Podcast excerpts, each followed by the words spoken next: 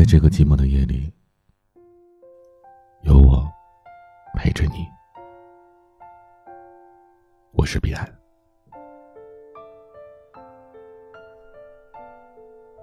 今天分享这篇文章，来自史铁生的《合欢树还在，母亲却不在了》。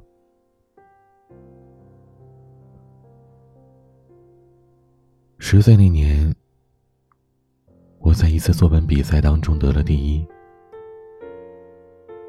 母亲那时候还年轻，急着跟我说她自己，说她小时候的作文做的还要好，老师甚至不相信那么好的文章会是她写的。老师找到家来问，是不是家里的大人帮了忙？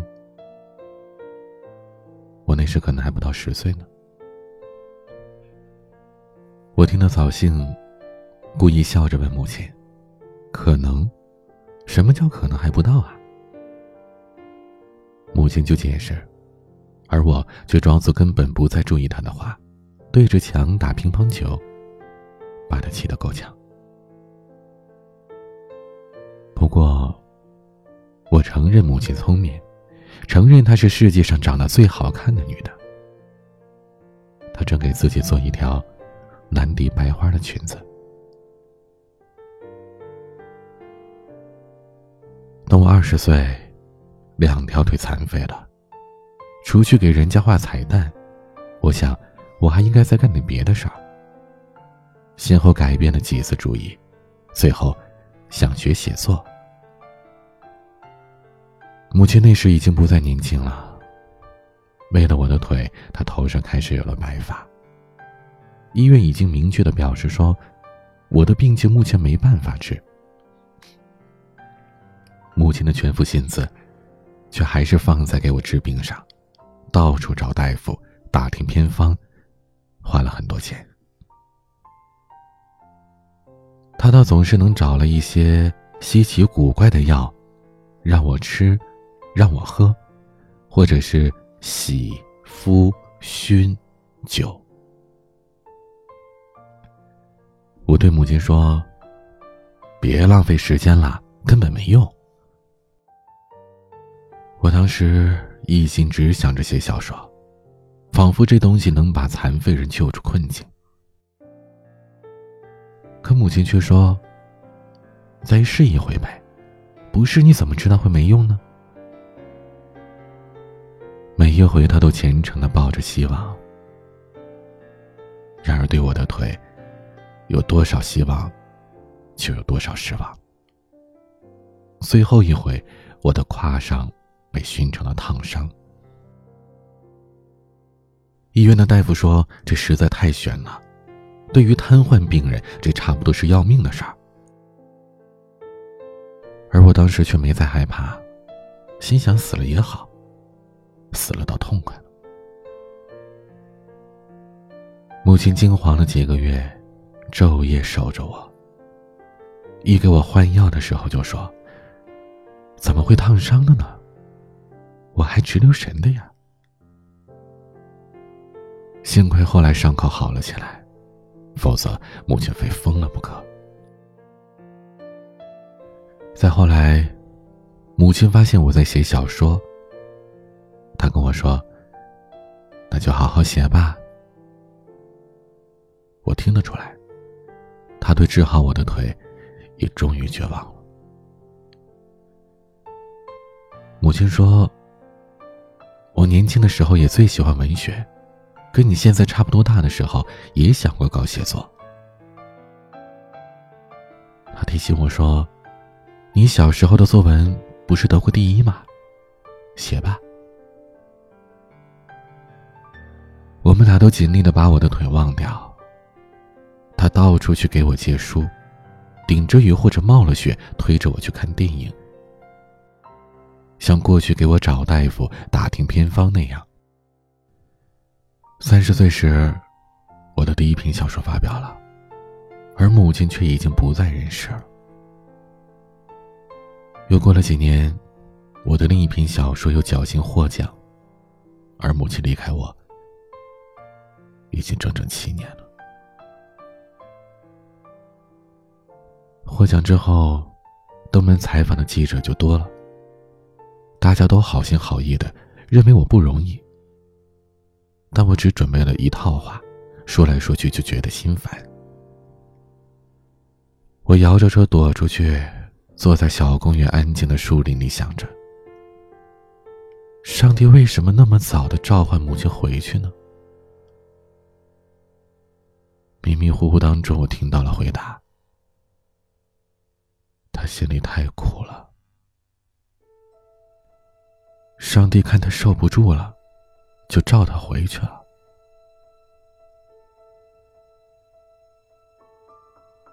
我的心得到了一点安慰。睁开眼睛，看见风在树林里吹过，我摇着车离开了那儿，在街上瞎逛。不想回家。母亲去世之后，我们搬了家。我很少再到母亲住过的那个小院去了。小院在一个大院的近里头。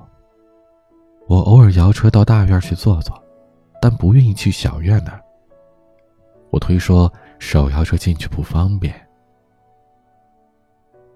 院里的老太太们，还都把我当儿孙看，尤其想到了我又没母亲。但他们都不说，光给我扯些闲话，怪我不常回去。我坐在院子当中，喝东家的茶，吃西家的瓜。有一年，人们终于又提到了母亲，对我说。到小院去看看吧，你妈种的那棵合欢树，今年开花了。我的心里一抖，可我还是推说手摇车进出太不易了。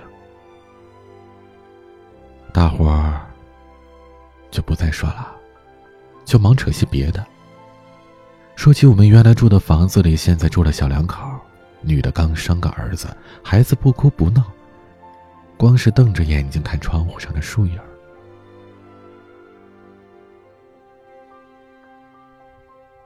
我没料到那棵树还活着。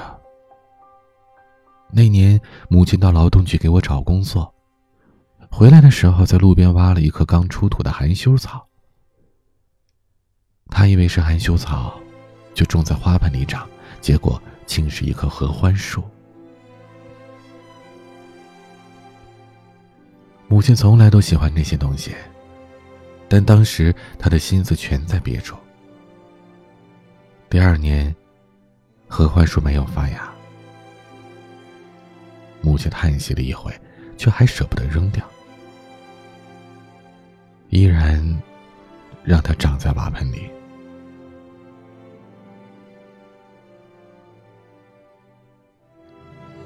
等第三年，合欢树却又长出了叶子，而且茂盛了。母亲高兴了很多天，以为那是一个好兆头。常去侍弄他，不敢再大意。又过了一年，他把合欢树移出了盆，栽在了窗前的土地上。有时他也会念叨，说不知道这树得种几年才能开花。再过一年，我们便搬了家。悲痛弄得我们都把那棵小树给忘记了。我想，与其在街上瞎逛，那我不如就去看看那棵树吧。我也想再看看母亲住过的那间房。我老记着，那还有一个刚来到世上的孩子，不哭不闹，就瞪着眼睛看着树影是那棵合欢树的影吗？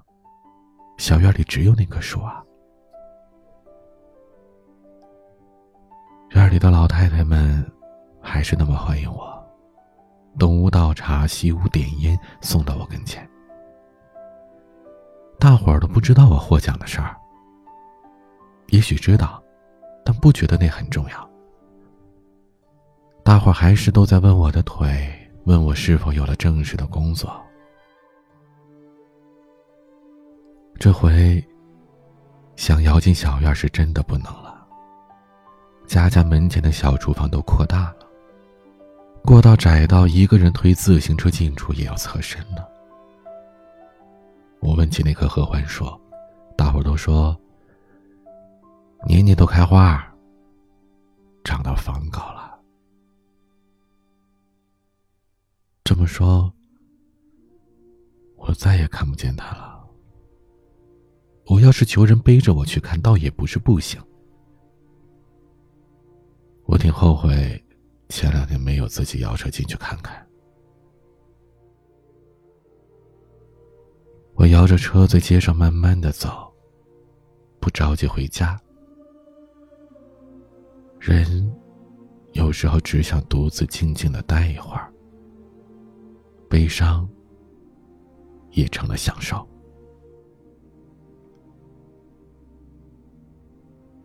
有一天，那个孩子长大了，他会想到童年的事吧？会想起那些晃动的树影会想起他自己的妈妈。他会跑去看看那棵树，但他不会知道。那棵树是谁种的？是怎么种的？今天的玩具来自张宇演唱的《蛋熬的棉袄》，送给每一位母亲，送给我的母亲。我是彼岸。